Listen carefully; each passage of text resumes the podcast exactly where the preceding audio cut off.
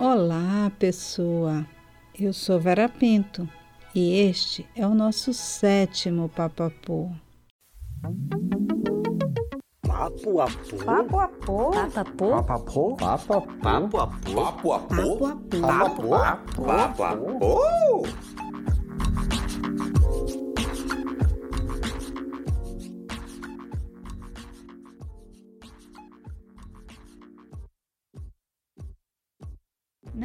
importa se você é aposentado, apologético, apoteótico, apoquentado ou outro apô qualquer. Aporta aqui que este podcast é teu. Se você gostar, não esqueça de compartilhar o nosso trabalho em suas redes sociais e, se puder, contribua com a nossa campanha no Catarse. As contribuições são a partir de R$ reais, uma cervejinha. Fazendo isso, você contribui para dar trabalho a três jovens mulheres e apoia a pessoas que cuidam de animais que estão soltos e abandonados nas ruas da nossa cidade. É só bondade.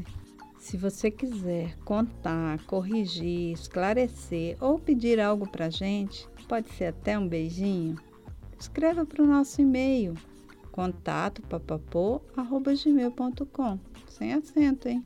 Ou manda aquele alô pelo nosso Instagram, nossa página do Facebook ou no nosso canal do YouTube. Já deu um rolê por lá? Aproveite e se inscreve.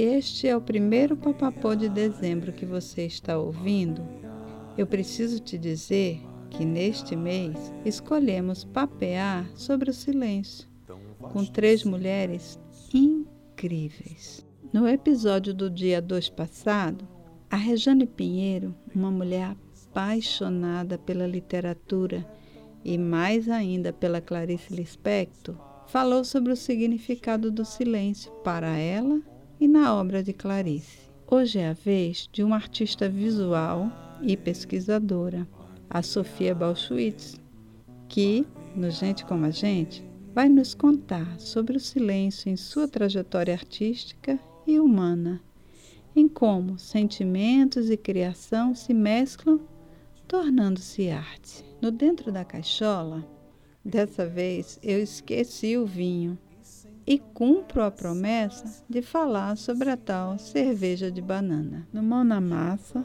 eu vou ensinar a você a usar aquela quinoa que sobrou daquele queijinho de castanha. No Fica a Dica, eu trago um canal do YouTube e um filme, ambos sensacionais. No Conta um Conto, você vai ouvir um textinho que eu escrevi para os meus amigos no Natal de 2007. Vamos ouvir a Sofia? Você vai saber agora por que ela é gente como a gente. Só que, ao contrário da maioria de nós, ela sim recebe a visita das musas. Vamos lá?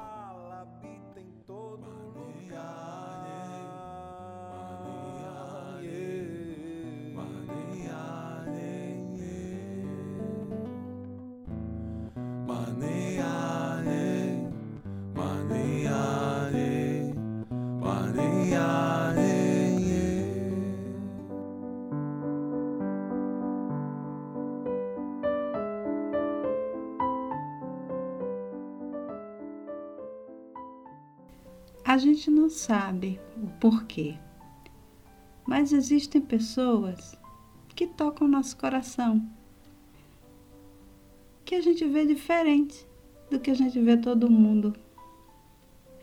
A Sofia, essa pessoa que vocês vão conhecer agora, é uma pessoa assim para mim. Eu simplesmente vi e gostei, e gosto, admiro.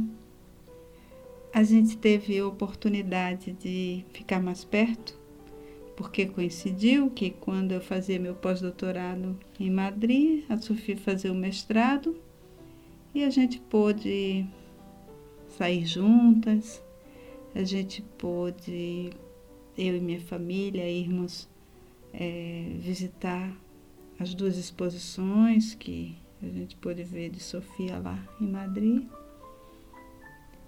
E ela é uma pessoa muito especial para mim. É, eu sei que ela tem muito a nos dizer sobre ela, sobre sua trajetória, sobre sua arte. E eu vou deixar que ela fale. Conta, Sofia, para nossos ouvintes, para as outras pessoas, quem é você?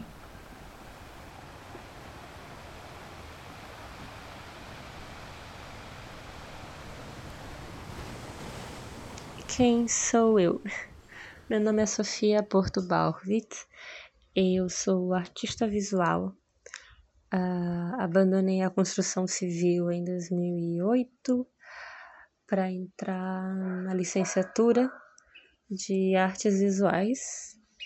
Não foi a melhor formação, mas conheci bons companheiros, tive professores queridos e, e foi muito bom, me permitir experimentar bastante. E essa experimentação errática me levou até a tese doutoral que eu escrevi, que se chama O Artista Errante e o Discurso como Cartografia. Tentei defender essa pessoa que sou eu, esse artista que assume formas diferentes, técnicas diferentes, que muda constantemente de, de forma, de desejos, de temas. Uh, em algum momento, um homem, um homem da minha idade, disse que isso era ruim. Ele disse que uma artista devia ter uma identidade muito, muito fixa, muito reconhecível, quase um Romero Brito, suponho. E eu lembro de ficar muito chateada porque ele falou isso com muita liberdade. E quem era ele na época para qualquer coisa? Mas é, dessa dor, né, de ter sido sabatinada sem querer por esse jovem artista, eu fui crescendo uma sementinha, uma sementinha de empoderamento, vamos dizer assim, em que eu defendia para mim a liberdade de ser o que eu quisesse ser na hora que eu quisesse ser. E se isso significasse não ter forma, não ter identidade, não ter uma estética uh, reconhecível, que fosse. E acabei escrevendo um, uma tese sobre isso, sobre artistas errantes, que se assumem errantes, com obras errantes e corpos uh, mutantes, deformes, meio planta, meio monstro. E foi o que eu fiz, essa sou eu.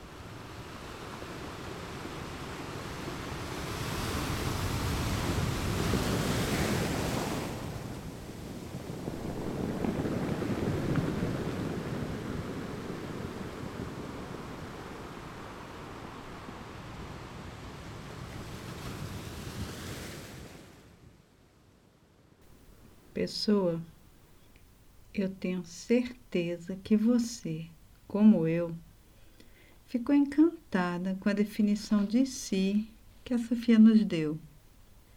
Imagine o que pode ser mais fascinante do que alguém que consegue se fortalecer, se empoderar, a ponto de dizer: Eu vou ser o que eu quiser ser tendo consciência de que este ser é uma errância, é um estar sendo. Mais ainda, quando este ser é uma mulher. Sofia, você sabe que o silêncio é o nosso tema este mês. A gente falou sobre isso quando eu te liguei, né? Então eu vou te perguntar: o que é o silêncio para você?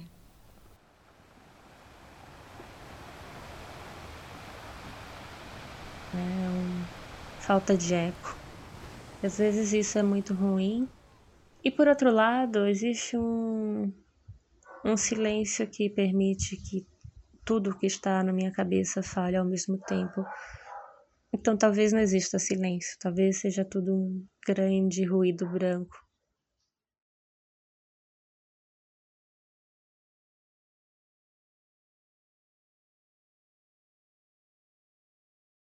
Falta de eco, o excesso de fala, a não existência do silêncio, o grande ruído branco.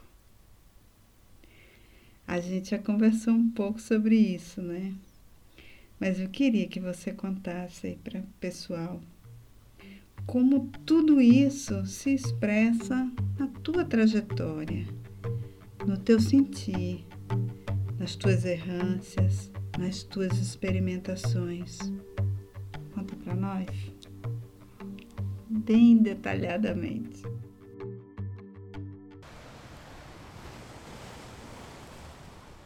Em 2011, eu estava terminando a graduação é, de licenciatura em artes visuais aqui na UFRN e eu lembro de ser uma aluna que gostava de experimentar um pouco de tudo. Em 2011, já no final da graduação, eu comecei a experimentar com vídeo, com o corpo, fiz a minha primeira instalação minha primeira intervenção urbana também, que foi a primeira vez que eu usei um certo elemento, que era o sal. Em 2011 eu realizei Ao Mar o que é o do Mar, que era uma intervenção efêmera no contexto do Arte Praia, que foi um projeto organizado pela Casa da Ribeira. Ao Mar o que é do Mar consistia em uma longa caminhada na beira da praia, em que eu ia deixando é, uma tonelada de sal. Em princípio, como acordo social, eu havia pedido que as pessoas não me ajudassem, né, as pessoas da equipe, os envolvidos, os amigos.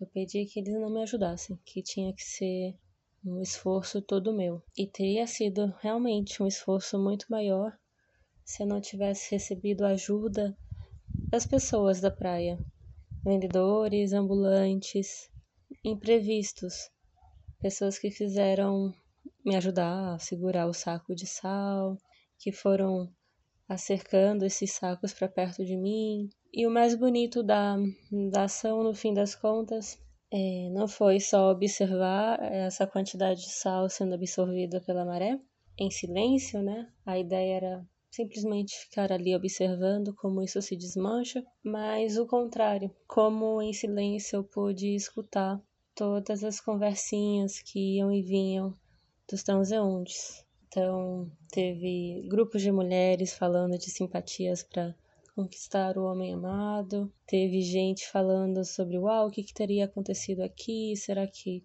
foi um barco que, que naufragou, será que esses cristais são na verdade vidro de uma janela. Enfim, foram histórias coletadas nesse momento de silêncio que ficaram guardadas num quaderninho, uh, um dos muitos caderninhos que eu tenho. Então, eu marco 2011 como essa minha iniciação ao que a gente diz ser arte contemporânea.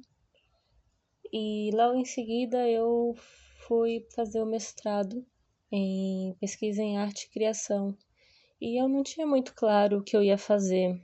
É, não tinha muito claro o que eu gostava de fazer. Eu ainda estava nesse movimento de tentar fazer tudo um pouco, tudo o que viesse.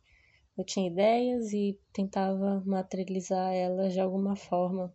Não, não sempre com pintura, não sempre com desenho, não sempre com o corpo, eu acho que até 2013 a ideia da performance, das ações, né, de intervir na lógica urbana é, foi muito forte nos meus projetos.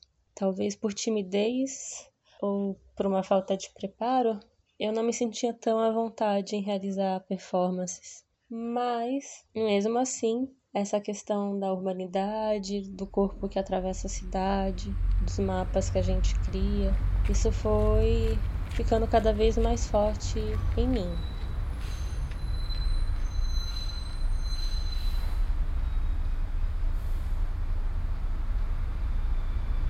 Em 2013, eu tinha um projeto, era um projeto bastante bastante simples que eu tentei colocar em prática, inclusive com uma colega minha de mestrado, a Rocio Velasquez, é, que se tratava simplesmente de seguir os passos dela, é, gravar essa situação urbana, Deus seguindo os passos dela, e ela, por seu lado, tinha um projeto de perguntar orientações ao público, às pessoas. Então, era um pouco isso. Ela ia perguntando, parando as pessoas, sendo informada de novos caminhos e eu ia seguindo atrás.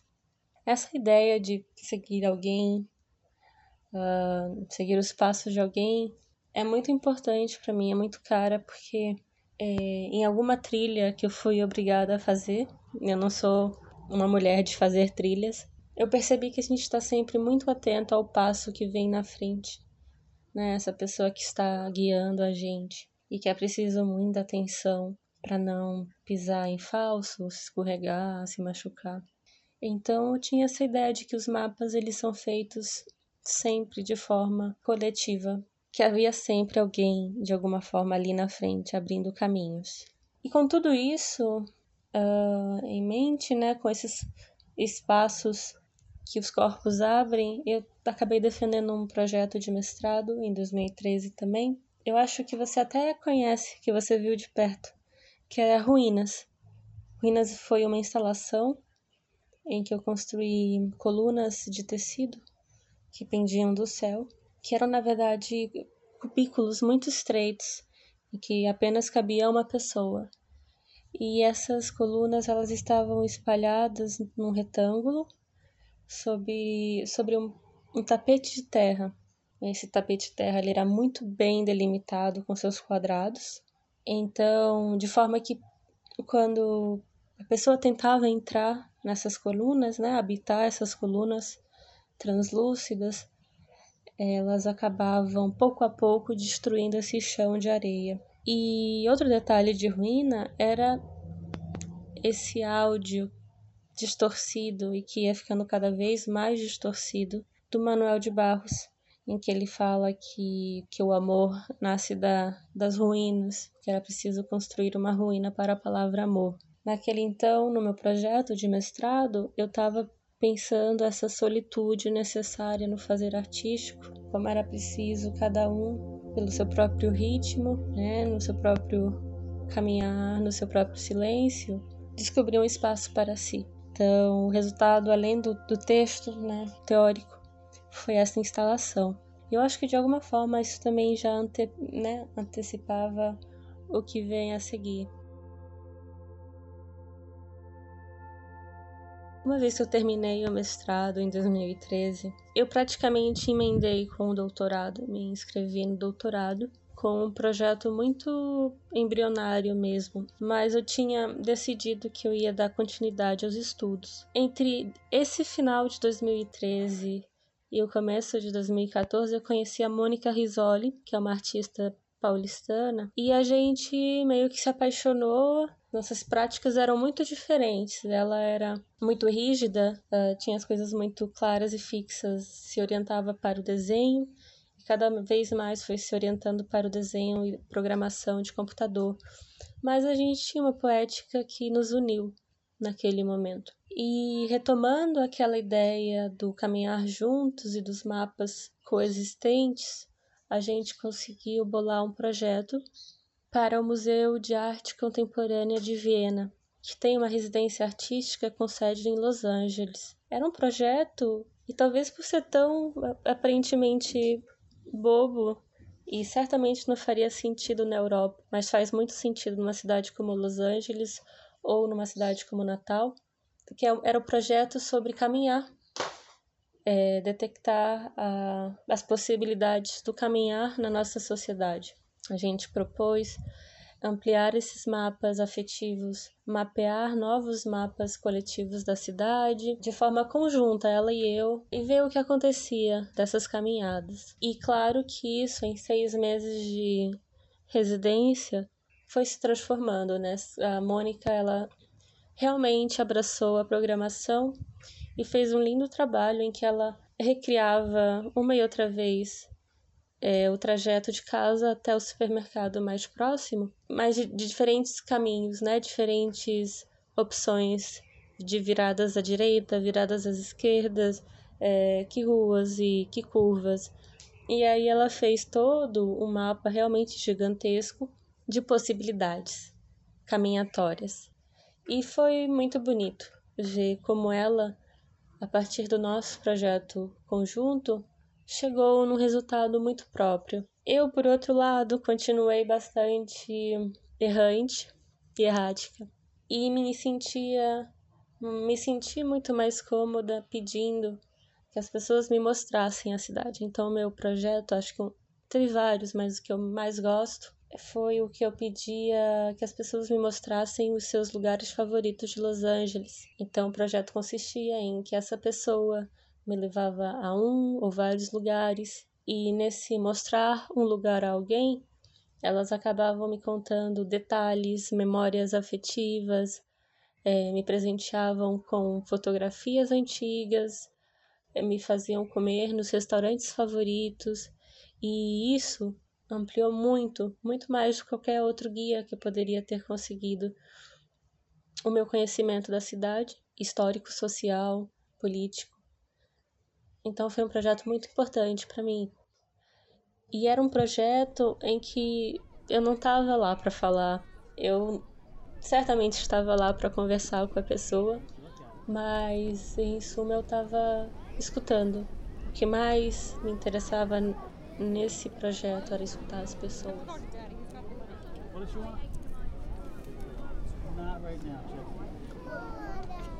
E isso foi em 2015. A residência em si foi em 2015. Em 2014 eu devo ter feito muitas coisas, idas e vindas. Um, mas em 2015, que é o grande momento, eu acho que é quando nasce esse projeto que a gente conversou sobre o silêncio. O que aconteceu foi. Eu acho que foi a primeira vez que eu vi uma baleia, mesmo que de longe. Alguém me disse: Ó, oh, lá na frente tem uma baleia. E eu certamente não vi porque eu sou míope, mas alguém apontou para algum lugar no mar. E eu quis ver uma baleia e eu vi uma baleia.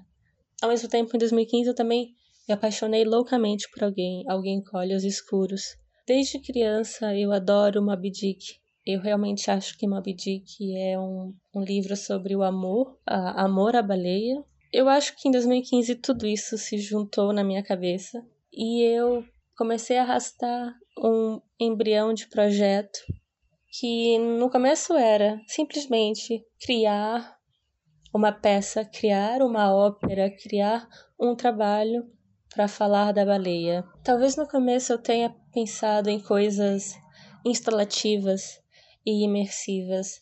Lembro de pensar numa grande construção que seria andável, penetrável, como a ossatura de uma baleia, em que as pessoas atravessariam aquele espaço, aquela casa e sairiam transformadas. E eu lembro de pensar esse espaço com madeira e tecidos translúcidos e sal e tudo aquilo que eu gostava, né? Tudo aquilo com que eu tinha trabalhado até então.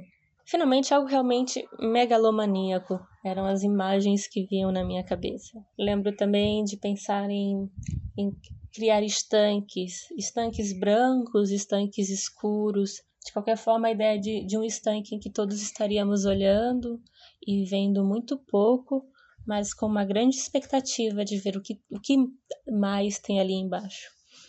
E na verdade, o estanque nunca aconteceu com os anos, eu tentei me aproximar desse projeto de diferentes maneiras, em forma de projetos. Escrevi projetos talvez mais audiovisuais, em que eu criava um documentário a partir de imagens públicas, né? Uh, ou de arquivo. Uh, esse documentário teve inúmeras versões. Lembro de propor pelo menos três vídeo ensaios para falar dessa, dessa brancura da baleia. E aqui talvez valha falar que a baleia ela se transformou em mil coisas diferentes. Ela passou do animal gigantesco que pode ser estômago, casa, barco, a ser fragmentado para um grande olho escuro que poderia me servir para falar de abismos, de buracos negros, e, e, logo em seguida, recuperando todas as imagens brancas que me acompanham desde sempre. E aí eu tenho que mencionar que Ulisses o livro Ulisses me ajudou muito com essas memórias brancas, eu acabei pensando a baleia como gordura, como enfermidade, como dor de garganta. Então o sal fazia um outro sentido, o sal fazia esse sentido de limpeza, de purificação.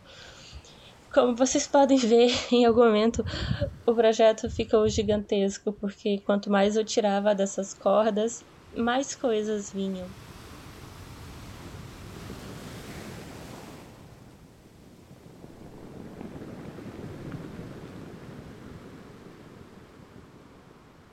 E como artista, bom, eu percebi que eu, na verdade, estava quase mais escrevendo do que fazendo.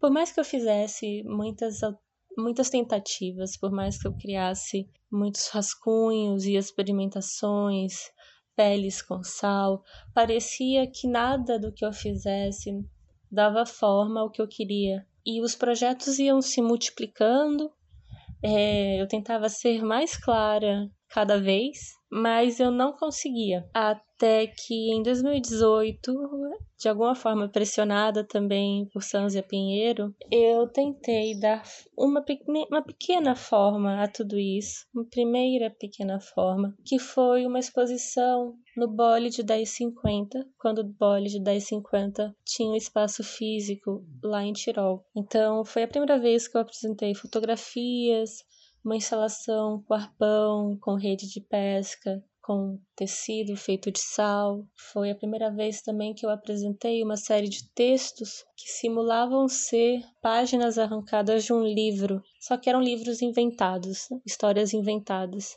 Só que era mais que isso, porque eram fragmentos de histórias inventadas. Mas em todas elas, mas em todas essas histórias inventadas havia de alguma forma a presença ou dessa baleia, ou dessa branquitude, ou do fazer artístico. E bom, essas, esse montante de coisas foram expostas no bode de 1050 em 2018.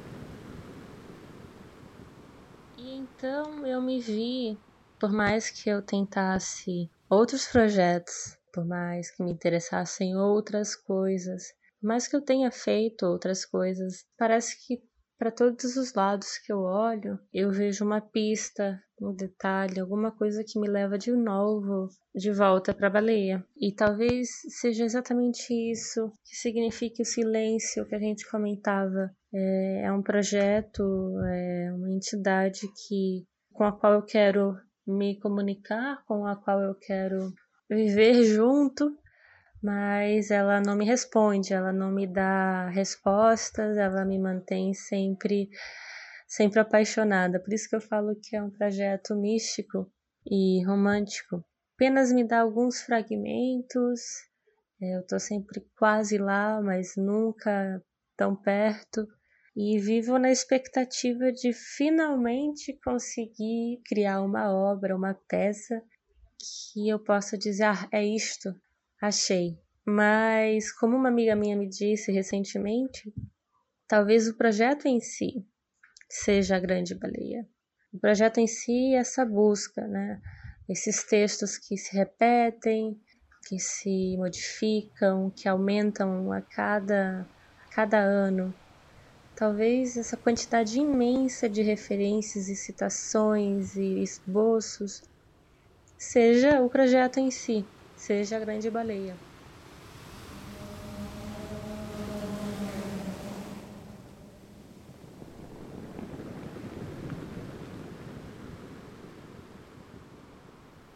Você contou pra gente a tua trajetória. A importância dessa baleia, do branco, do olho, do ver. E a gente fica assim, pira, né? E quando eu te ouvi falar da baleia e o silêncio, eu fico me lembrando da história fantástica da Bíblia, né, do Antigo Testamento, do Jonas, que morou dentro da baleia. E eu fico te imaginando um Jonas, Sofia. Que teu quarto, teu estúdio, tua vida é esta morada dentro dessa baleia. É essa morada silenciosa. Para você, como é que o silêncio se expressa nisso tudo? Ou seja, neste teu fazer, na tua arte. Eu tentei, né, contar toda a minha trajetória. E eu acho que a minha a minha incapacidade de dar forma e de concluir projetos, de pôr um ponto final realmente às coisas que eu faço e penso. Eu sou uma artista que parece que tem uma gaveta infindável de projetos em aberto. Talvez o silêncio seja essa gaveta aberta para mim.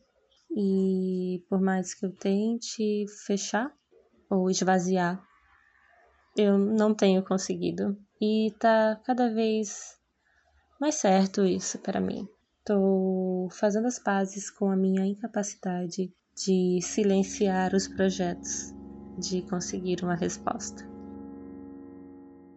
A gente sabe que esta busca de respostas, essas vivências, muitas vezes em nossa vida, em nossa trajetória profissional, não são tão prazerosas. Então conta pra gente, Sofia, o que te apoquenta nisso tudo? Escutar outros artistas falando de seus próprios trabalhos, das trajetórias, dos caminhos e desvios, tudo isso sempre me fez vibrar. É, por um lado, porque eu me sentia menos sozinha, conseguia ver certas coincidências no caminho, e, às vezes me apontavam pistas para caminhos que eu não tinha pensado antes em tomar. Escutar outro artista falando sempre foi uma forma muito tranquilizadora para mim de lidar com a vida. É, e é uma das coisas que eu mais sinto falta é, e pela uma das coisas pelas quais eu luto luto e insisto aqui em Natal. Me associo, depois do doutorado eu volto e me associo com o Bolide das 50, que é da Sanzia Pinheiro, e me mantenho ao lado da Sanzia pensando é, maneiras de fazer com que Natal tenha espaços de formação, de exposição, de fruição da arte contemporânea, principalmente. Me associo também com as queridas do Duas, com a Margem Hub e acho que todos juntos estamos tentando nos fortalecer e não cair, não ficar sem fôlego antes do tempo. É triste ver que para uma artista tão, tão jovem, tão intensa, o que apoquenta é a falta de diálogo, de formação, de fruição deste trabalho artístico na cidade. O que te apoquenta, né, Sofia, pelo que você disse, é o silêncio que abate essa fruição, a experimentação, a vivência da arte nessa cidade natal. Ou seja, aqui a falta de espaços e incentivos silenciam nossos artistas.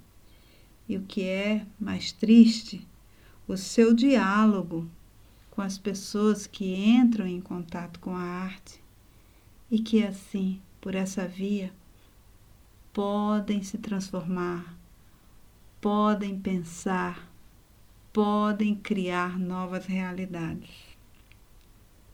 Realmente Eu entendo. O seu apoquentamento também é o meu. Eu acho que também é a de todas as pessoas que pensam e que amam a arte e que vivem nessa cidade, né? E uma apologia, Sofia, a quem você faria? Tenho que fazer uma apologia a alguém. Eu teria que fazer ao John Cage. Eu acho que todo artista visual que passou né, pelos estudos do fluxos e da arte conceitual e a música minimalista vai chegar nesse mesmo lugar e, e, e nombrar o John Cage. Mas também poderíamos nombrar a Yoko Ono. Ah, assim eu já vou encomendar uma nova participação aqui no Papapô. Eu tenho muita vontade de fazer um, um Papapô sobre a Yoko Ono, que é uma artista fantástica, né? Que eu acho maravilhosa. Então já está convidada para a gente fazer um Papapô sobre a Yoko Ono, tá certo? Eu ia adorar fazer um especial da Yoko Ono. Eu aceito o convite. Acho que precisamos falar da Yoko Ono e vai ser muito bonito. Pode contar comigo desde já. E um momento apoteótico em tua trajetória? Conta pra gente. É, é uma historinha, eu acho. Em 2019, eu descobri que as baleias jubartes elas se acasalam aqui na costa do Rio Grande do Norte e que tem barquinhos que fazem esse passeio científico. E então eu fui muito animada porque eu nunca tinha visto uma baleia de perto. Eu tinha fantasiado inúmeras vezes nadar com baleias e tocar em baleias, mas nunca tinha chegado perto. Então eu fui e foram duas horas ah, né, para o alto mar, é, enjoos e, e aquela tensão e expectativa. E ficávamos olhando para as ondas, tentando ver algum animal, algum indício. Uh, vimos golfinhos e pássaros. Foi bonito, toda a trajetória até, até o centro foi muito bonita. Mas de repente, em algum momento, depois de tortuosas horas, a gente começa a ver duas baleias é, que estão fugindo, elas estão em movimento, então o barco começa a perseguir essas baleias. Então, em nenhum momento estamos parados admirando o cetáceo. Estamos correndo atrás desses dois mamíferos gigantes. E no começo é só uma voz do timoeiro falando ali, lá, naquele lago, do outro, uh, e aquela tensão, uh, uma tensão feliz de, de saber que em breve a gente vai conseguir ver as baleias. É, e sim, em algum momento a gente conseguiu ver. A gente viu pulos, a gente viu aletas, a gente viu rastros azuis cristalinos deixados pelas baleias. A gente viu tudo aquilo que de alguma forma a gente já sabia que ia ver. É, são as mesmas imagens que a gente vê se faz uma procura pelo Google, né? imagens de melhor ou pior qualidade. Né? Vamos ver sempre um pedaço da baleia no ar uma cauda, mas a gente não consegue ver mais do que quase. A gente fica vendo o tempo todo só fragmentos.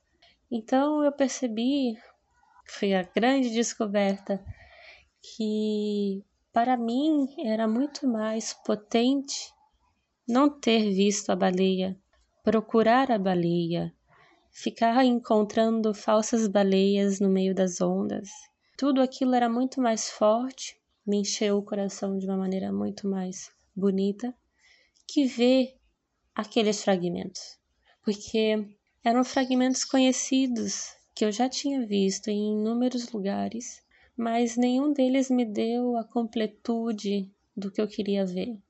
Não, não, não consegui ver os dois olhos da baleia, não consegui olhar para os dois olhos da baleia ou, ou entender o tamanho colossal dela por completo.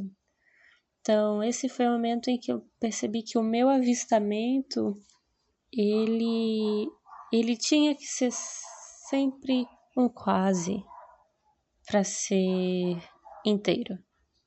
Qualquer tentativa de ir mais perto me pareceu uma falácia. Então, então fiquei feliz, feliz em descobrir que que não ver era suficiente. Ai, Sofia, eu estou Tenho certeza que todo mundo que está ouvindo esse papapô também. Você disse muita coisa linda que nos faz pensar, principalmente neste momento político que você mais do que ninguém sabe, em que a arte, os artistas, a gente pode dizer que são perseguidos. E você nos faz pensar, nos mostra, nos ensina a profundidade, a riqueza e o propósito de vida, de, mas de vida plena, que há em alguém que entrega o seu ser a esse trabalho artístico.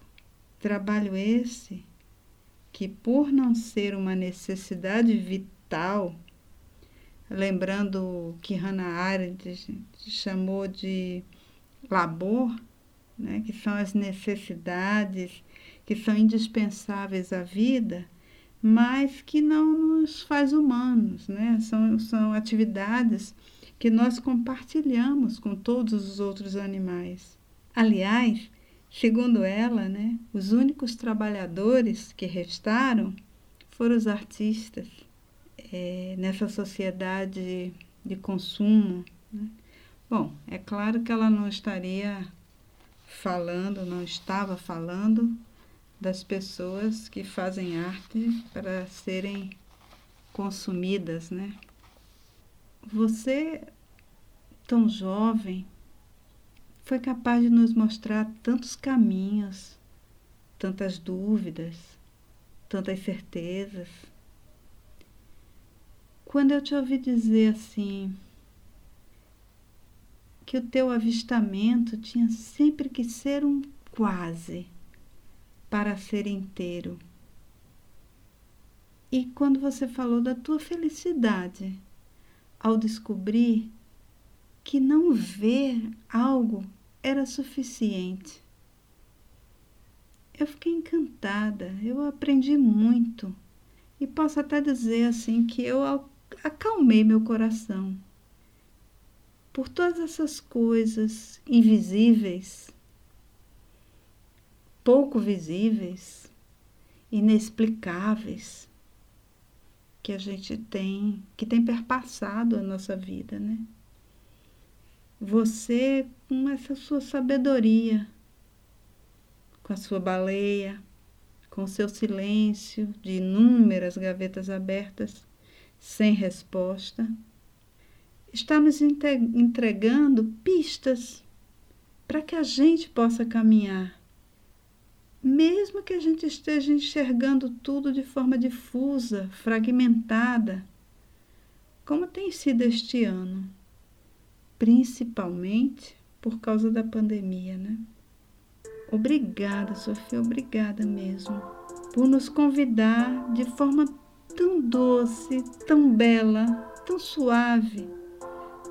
A gente não tem medo de ser errático, de ser errante. Eu tô assim deliciada. E eu tenho certeza que todas as pessoas que nos ouviram aqui nesse bate-papo entenderam por que você foi nossa convidada, por que você é gente como a gente e por que eu disse lá no começo que as musas te visitam. Um beijo bem grande, querida. No outro papo, eu falei do vinho de banana Mas sinalizei que também existe a cerveja de banana. Talvez você já tenha visto que há cervejas que são aromatizadas com bananas. Mas talvez não saiba que há cervejas feitas dessa fruta. O site Del Grano alla Copa, especializado em cervejas, explica bem direitinho onde elas são produzidas e como são feitas.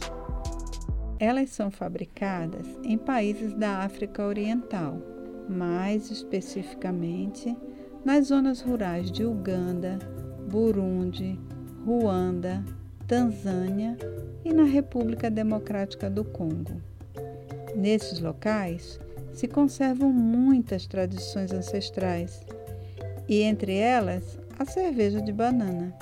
Muito antes dos europeus pisarem naquele continente, os africanos já elaboravam cervejas e outras bebidas com os produtos que dispunham, como é o caso da banana.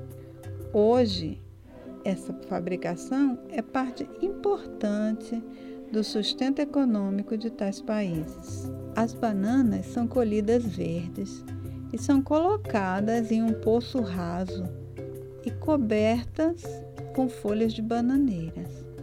Isso é para acelerar a maturação. Quando maduras, as bananas são descascadas, colocadas em uma tina em forma de canoa e amassadas com os pés, como se fazia antigamente com a uva, né? O suco resultante deste processo é diluído em água e acrescido de sorgo vermelho tostado. Depois ele é filtrado e esse líquido será colocado para fermentar e ficará pronta a cerveja. As mulheres têm um papel fundamental nesta produção. Em Uganda, por exemplo, de cada três tabernas rurais, duas são de mulheres. Estas tabernas ficam perto das granjas, o que permite a elas realizarem o trabalho de cuidar dos filhos, da granja e fabricar a cerveja. Por certo, os homens só chegam lá para beber, não é verdade? Embora a cerveja de banana seja típica daquele continente, a exploração do trabalho feminino parece que é global. Agora que eu já paguei a minha dívida de te ensinar como fazer cerveja de banana, vamos botar a mão na massa? Para fazer cerveja, não. Para fazer risoto. Hoje eu vou te ensinar como fazer um risoto de quinoa, que você pode fazer aproveitando aquela quinoa que você usou para fazer o rejuvelac do queijinho de castanha de caju. A receita, como sempre, vai estar com todos os detalhes amanhã no nosso Instagram. Você vai precisar de arroz integral, cebola, alho, cenoura, salsa, sal e os temperos que você mais gostar. Azeite também, né? Aqui, falar é fácil e fazer é mais fácil ainda. É só colocar tudo na panela de pressão. O resultado é um prato saboroso e saudável. Ops! Olha eu falando aí de saudável, quando a gente tem a super nutricionista Flávia Gentil, que faz isso, olha, com uma precisão. Diga aí, Flavinha, esse risoto faz mesmo bem para a saúde?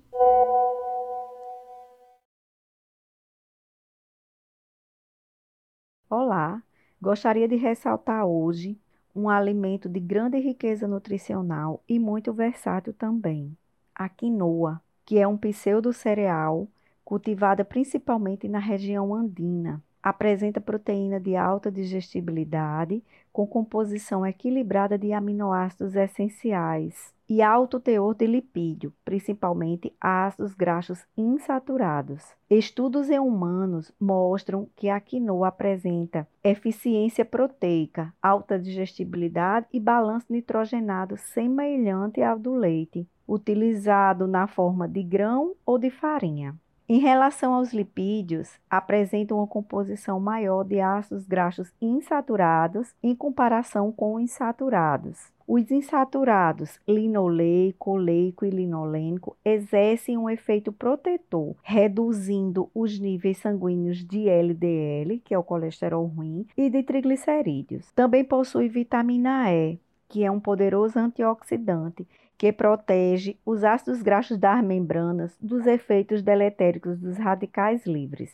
Possui um teor de fibra mais alto que outros cereais. E as fibras são importantes pois atuam na redução dos níveis plasmáticos de colesterol, evitam o contato de substâncias carcinogênicas por um tempo maior com as paredes intestinais e ajudam na perda de peso. A quinoa é rica também em minerais, como fósforo, cálcio, magnésio, zinco, ferro e potássio, apresentando um teor maior se comparado a outros cereais de fósforo e de ferro. Assim, interessante para pessoas que apresentam anemia.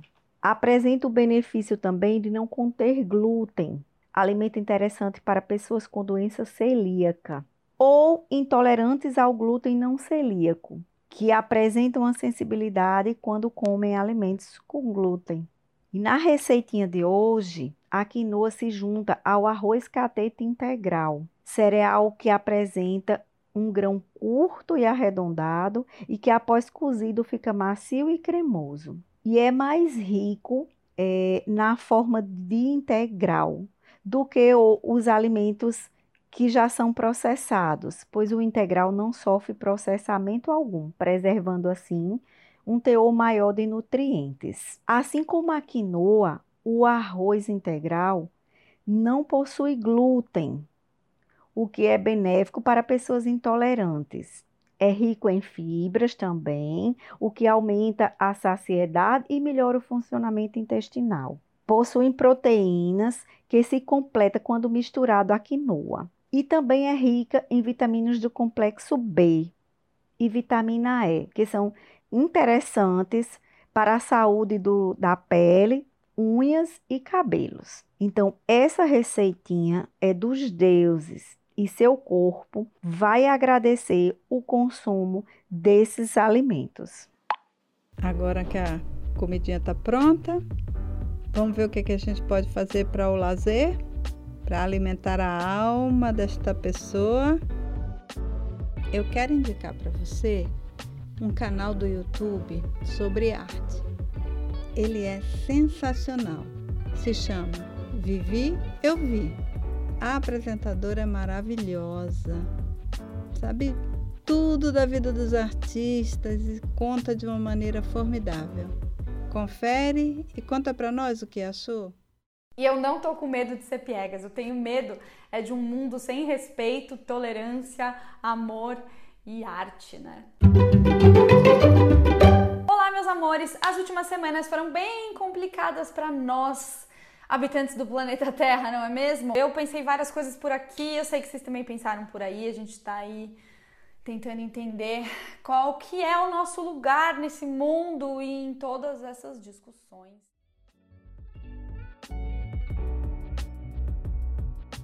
Bom, por hoje é isso. Eu vou ficando por aqui e deixo você com mais um conto de Natal. Esse que você vai ouvir foi um conto que eu escrevi há 13 anos. Desde 2004, escrevo historinhas de Natal como presente aos meus amigos. Coisas que eu vi, que me aconteceram durante todo o ano e que eu relembro nessa data. O primeiro deles foi quando eu, suada, depois de uma caminhada na cidade da criança, recebi o convite do jardineiro para lavar meu rosto no que ele chamou poeirinha d'água. Um suave veio de água como brisa que escapava de um furinho na mangueira. Depois, eu vi uma pomba cair no meio de uma praça e todos que estavam ao seu redor paralisaram com o ruído e a pena de vê-la morta, como pensamos. Mas depois de alguns segundos, ela se moveu e alçou voo. E nós seguimos nossa caminhada.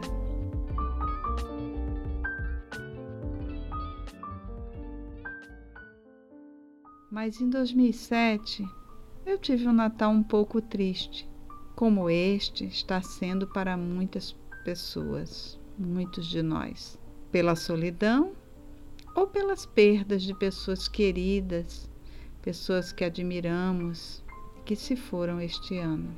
Naquele ano, eu não quis contar histórias, quis falar do silêncio da minha alma, quis falar de um coração silenciado, mas esperançoso, de achar outros caminhos para ser amor. Fiquem com ele. Não haveria escrito melhor para este Natal de 2020. Lembre-se que quarta-feira tem o papinho. A gente se vê lá. Beijinhos.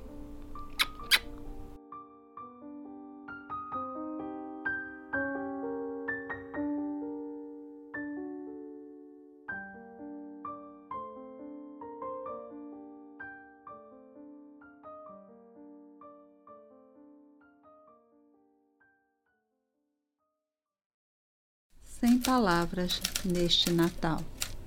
O que dizer neste Natal? Eu sempre gostei de falar nesta época. Um ano bateu em meus ouvidos a poeirinha d'água, linda metáfora elaborada pelo jardineiro da cidade da criança. E ela, a poeirinha, me inspirou a falar sobre a suavidade do amor no outro Natal, a pomba caída ao solo, em plena Praça Santa Teresa em Ávila, dando mote para falar da imprevisibilidade que faz algo pensado como morto, num átimo, tornar-se vida. Hoje, sento-me aqui com desejo de escrever algo para agradecer tudo tudo que tenho recebido de carinho de todos vocês, meus amigos, não somente nos votos de Feliz Natal, mas em todos os 365 dias do ano. Mas não tenho inspiração. As palavras não são companheiras fiéis. Elas faltam e às vezes sobram. Sobram quando é a vez da maldade entrar em nossas vidas. E faltam quando é a vez do silêncio e da sabedoria. Talvez esta seja a mensagem de Natal que este ano eu possa mandar.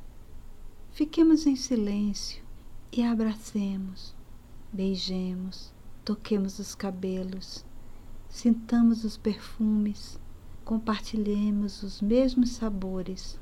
Podemos sorrir como as crianças, olhar o mundo como bebês, como bebês o fazem na sala de parto. Gestos assim nunca ferem, as palavras às vezes o fazem. Quiçá, como a pombinha de Ávila, possamos cair ao solo com as intempéries do destino e quando todos nos pensem mortos, nos mostremos prontos a espalhar pela vida poeirinhas de silêncios. Quizá este tenha sido o grande ensinamento que o menino Jesus me trouxe este Natal, que devo aprender a dizer nada com a língua e muito com o coração. Sinta o meu amor, porque hoje eu não tenho palavras, eu não tenho histórias. Dezembro de 2007. O Papapô é produzido, roteirizado e apresentado por Vera Pinto. A edição é realizada por Natália Araújo e Hanna Nery. Natália Araújo faz a coordenação digital. Já a edição dos vídeos do nosso canal do YouTube é da Priscila Simons, que também é assistente de produção. Este episódio foi presenteado com a canção O Silêncio, do cantor e compositor potiguar Júlio Lima. Tivemos também trecho do vídeo O que a arte significa para mim, do canal do YouTube Vivi Eu Vi. As trilhas ouvidas nesse episódio são da biblioteca de áudio do YouTube e os efeitos sonoros são do site freesound.org. O Papapô é gravado e editado em casa, preservando o distanciamento social e mantendo as relações vivas.